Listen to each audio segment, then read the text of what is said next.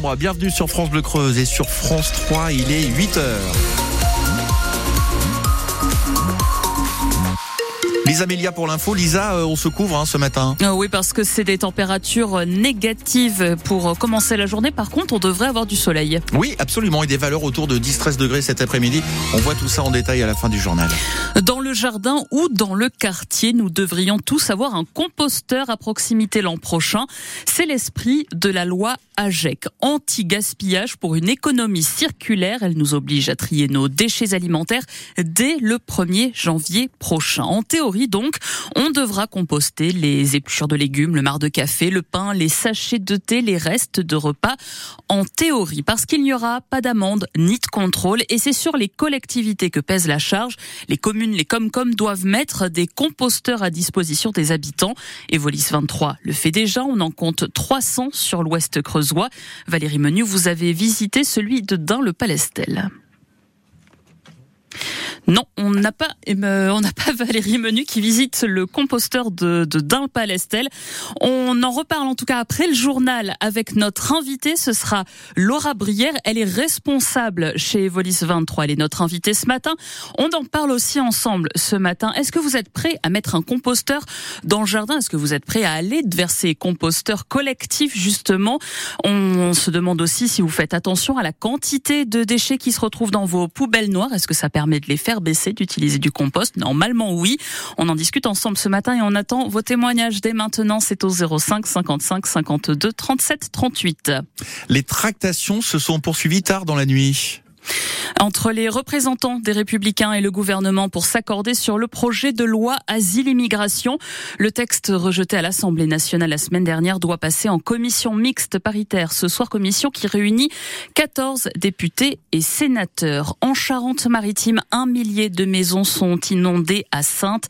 Le fleuve Charente a atteint son pic hier. La décrue va durer jusqu'à Noël. Une bagarre a éclaté à Évaux-les-Bains. Samedi soir, au cours du repas de Noël organisé par la commune, entre 4 et 5 habitants sont sortis de la salle des fêtes et se sont battus. Il y a deux blessés, tous étaient alcoolisés. La gendarmerie a ouvert une enquête. Il faut toujours consommer de l'eau avec modération. Si vous habitez Saint-Fiel, Anzem, Jouillat, Glény, Le Bourdan, Champ-Sanglard, La Selle du Noise, Roche, Genouillat et Bonnat. Les pluies très importantes de ces dernières semaines ont causé des dommages au sein de l'usine de prélèvement et de traitement de l'eau. Il y a eu des réparations, mais la SOR appelle quand même les habitants concernés à être économes. La CGT appelle à manifester ce matin à Limoges pour défendre la ligne Polt. Les, ce sont les syndicats et les collectifs de voyageurs qui déplorent une dégradation du service sur l'intercité qui relie Paris à Toulouse en passant par la souterraine alors qu'une nouvelle tranche de travaux doit commencer fin janvier. Quatre trains quotidiens seront supprimés les deux premiers du matin et les deux derniers du soir.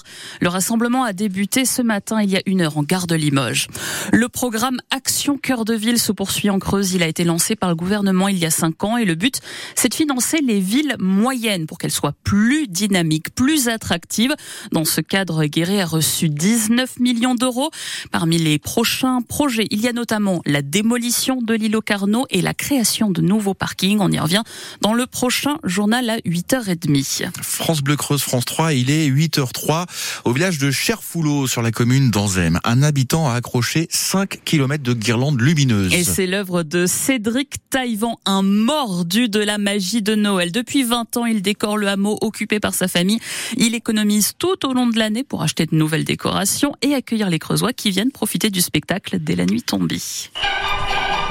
Là, c'est magnifique, vraiment, euh, c'est superbe. On vient chaque année et c'est très très joli. Je venais avant avec mes enfants et là maintenant je viens avec mes petits-enfants. Un tout petit village comme ça, illuminé, euh, c'est ce qu'on se disait, c'est vraiment, vraiment sympa quoi. C'est de mieux en mieux chaque année, mais oui, c'est magnifique ce qu'il fait. Ah non, c'est magnifique, du moins chez nous on décore, mais bon, on décore euh, pas tant que ça quand même quoi. Puis cette année il fait, il fait beau, puis les enfants ils adorent. Maman, t'es là bah, ça, c'est ma fille. C'est bien décoré. Moi, c'est les petites figurines là-bas. manque chez nous, pour que ça soit aussi beau.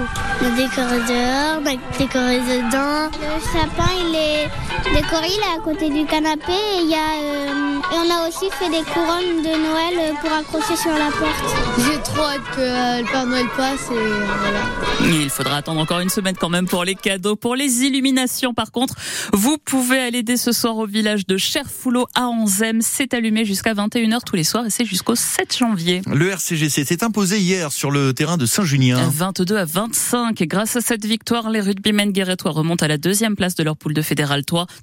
C'est maintenant la pause pour les fêtes de fin d'année. Le championnat reprendra le 21 janvier prochain avec la réception des Corésiens du Sel. Une troisième étoile sur le maillot des handballeuses françaises. Les Bleus sont championnes du monde. Elles ont battu les Norvégiennes 31 à 28. C'est donc leur troisième titre après ceux de 2003 et de 2017. Nicolas Perroni. Le cri de guerre qui se mélange à la Marseillaise, des sourires jusqu'aux oreilles et des larmes sur toutes les joues. La demi-centre Tamara Horacek a du mal à faire le tri entre ses émotions en descendant du podium. Soulagement, joie, envie de pleurer, j'arrive pas à me rendre compte que je suis championne du monde. Et même la capitaine Estelle Nzeminko, qui elle l'a déjà été il y a six ans, n'en revient pas. Suis émue, je suis heureuse, je suis choquée en même temps. C'est un truc de fou ce qui nous arrive vraiment, c'est un truc de malade. Je suis trop heureuse. Les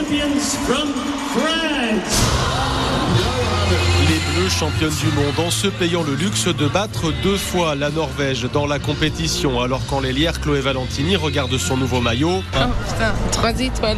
elle mesure aussi le chemin parcouru. Souvent les gens ils se rendent pas compte, mais euh, ça fait un mois qu'on est parti chez nous. euh, on vit écarté euh, de tout, tout le temps, tout ensemble, à s'entraîner, à vivre que handball.